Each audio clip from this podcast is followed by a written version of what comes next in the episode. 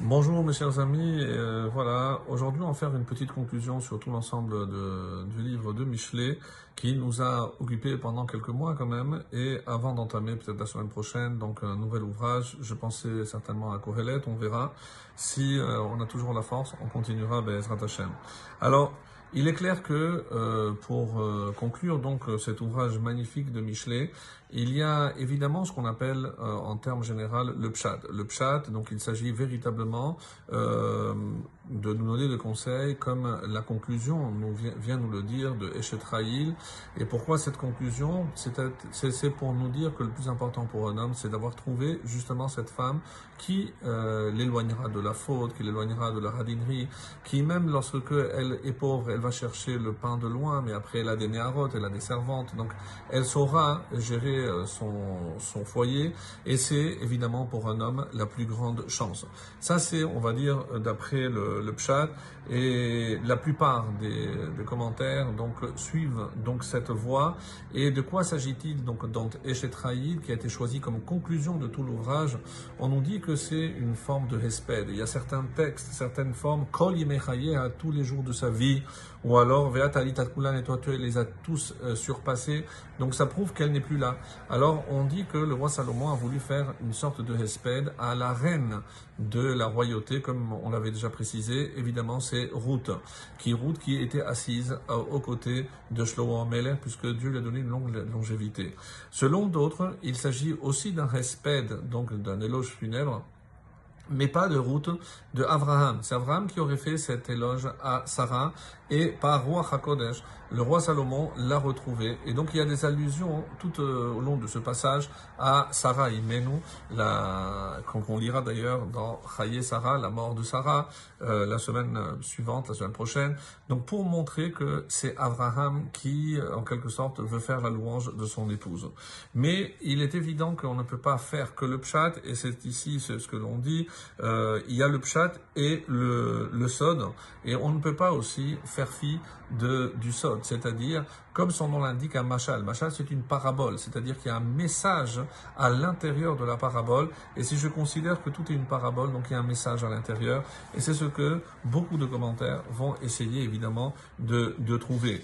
Euh, le Rambam lui-même écrira que euh, par rapport à Eshetraïl, donc même si d'habitude euh, il suit le, le pshat, ben là il reconnaît qu'il y a forcément d'autres choses et comme on l'a expliqué tout au long de notre commentaire, donc la Isha peut être certainement ou la, la sagesse ou la Torah elle-même et Rambam qui est beaucoup plus proche du Pshat, comme le Ibn Ezra, et, pas comme d'autres, par exemple le Malbim, on a parlé beaucoup du Malbim, du Gaon de Vidna, qui s'écarte du sens simple pour nous faire montrer euh, un, autre, un autre registre tout au long de, de cet ouvrage.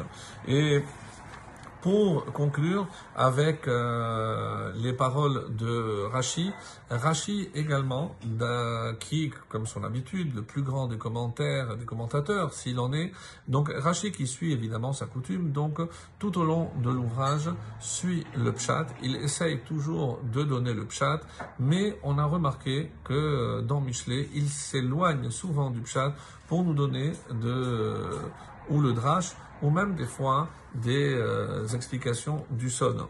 Et c'est pour ça que lorsque on regarde la conclusion et pour, euh, je parle des Shetraïl, Rachid d'abord suit le pshat, mais ensuite il nous propose euh, une lecture très intéressante concernant donc concernant la conclusion. Et Shetraïl dit Rashi, Hi Torah. Donc il le dit clairement.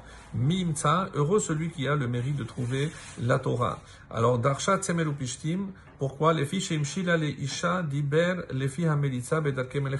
Donc on a parlé de l'ouvrage des femmes, mais c'est tout ce que la Torah peut apporter. On avait dit, comme on va le voir avec le Maharal, c'est le Derecheret, c'est le comportement, bien évidemment, et la Chorma, puisque la Torah nous donne aussi la Chorma.